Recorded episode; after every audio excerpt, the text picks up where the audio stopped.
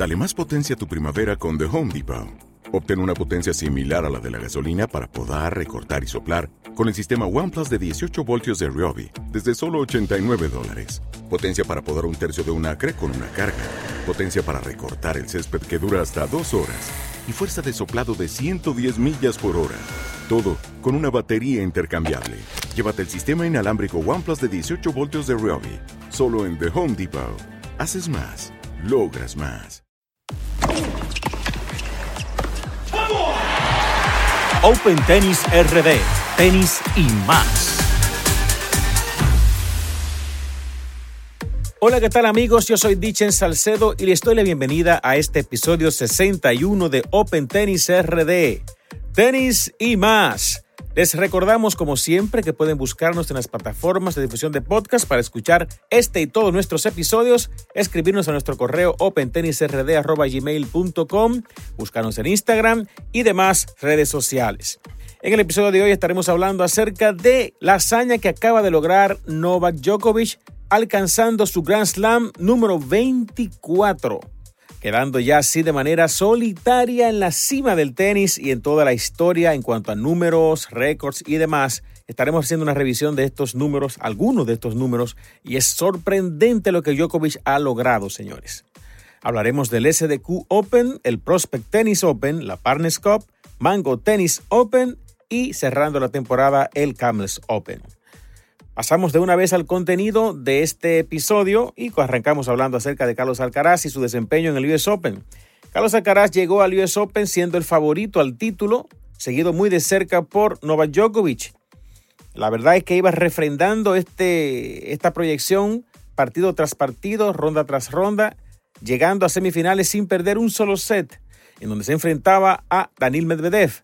Aquí también era favorito con un margen, vamos a decir, considerable, pero resulta que Medvedev hizo el juego de su vida, señores. Como ya ustedes pudieron ver, Medvedev no lo dejó respirar con tiros eh, increíbles desde todos los puntos de la cancha, donde asfixió a Alcaraz, que no encontró respuestas para esta brillantez en el desempeño de Medvedev, quien se llevó todo el crédito, todo el mérito, sacando a Alcaraz de la competencia y esa final esperada por todos de Alcaraz contra Djokovic. Medvedev quedando así como finalista en el US Open y con expectativas altas de poder dar un partido en donde se esperaba mucho más de lo que se pudo ver en estas finales. Pues resulta que Medvedev no pudo mostrar ni cerca el nivel mostrado versus Alcaraz. Y en este partido de finales, Djokovic le dio pues una lección de lo que es jugar tenis de manera decidida, con autoridad, experiencia, manejo de situaciones y apego a un planteamiento de partido que lo pudo desarrollar de manera brillante. Vimos como Djokovic superó en puntos cortos a Medvedev de manera pues arrolladora.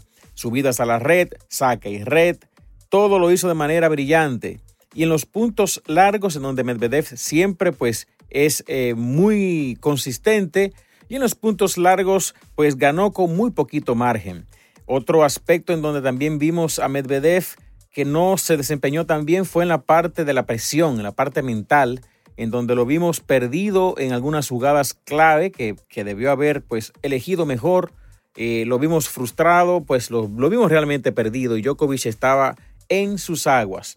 Con esto, Djokovic se queda en solitario en la cima del tenis, alcanzando ese Grand Slam 24, con posibilidades de hecho de ganar algunos más y poniendo unos números sorprendentes que queremos aprovechar ahora para repasarlos. Veamos. Ostenta el récord como número uno, 390 semanas.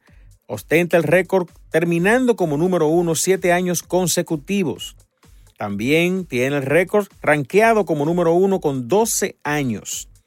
Récord con más puntos siendo número uno. 16.950 puntos llegó a tener. 96 títulos ATP. Es el único en ganar tres veces todos los Grand Slams único en tener más de 87 victorias en todos los Grand Slams. Fue campeón vigente en todos los Grand Slams. Ganó 10 veces el Australian Open, ahí ostenta el récord. 3 veces Roland Garros. Ganó 7 veces Wimbledon, tiene récord junto a Roger Federer. 4 US Open. 6 ATP Finals, en donde está también junto con Federer con el récord. 39 Masters 1000, ahí también tiene el récord.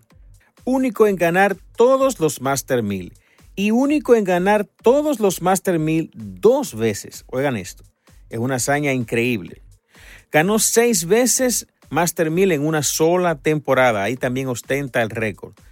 Le, le gana en el historial a Federer y a Nadal en este momento. Y tiene también más victorias contra los top 10 y más victorias contra los top 5.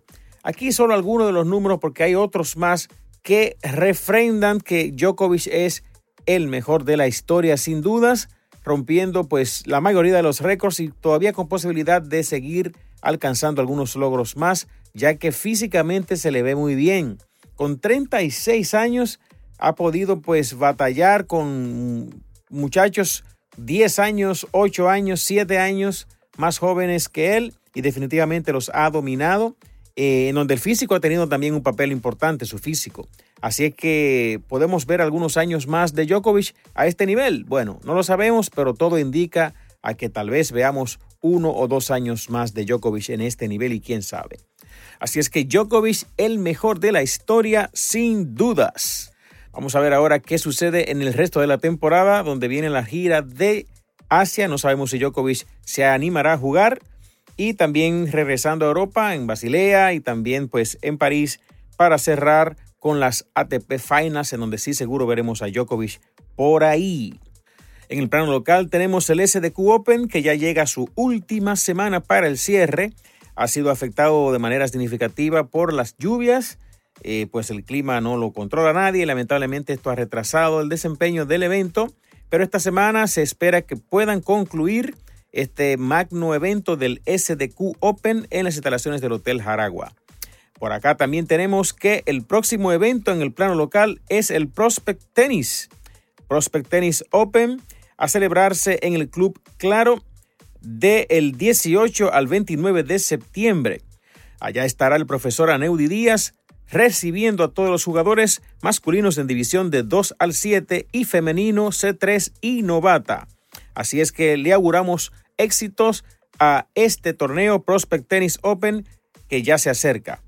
A continuación tendremos la Partners Cup, que será un evento de dobles dirigido, creado por José Cortina y por Edgar Troncoso, a celebrarse en el Club Arroyo Hondo del 27 de septiembre al 11 de octubre. Allí tendrán las divisiones masculinas desde la 1 hasta la 6. También estará la más 55 y en las damas la división 3 y novatas.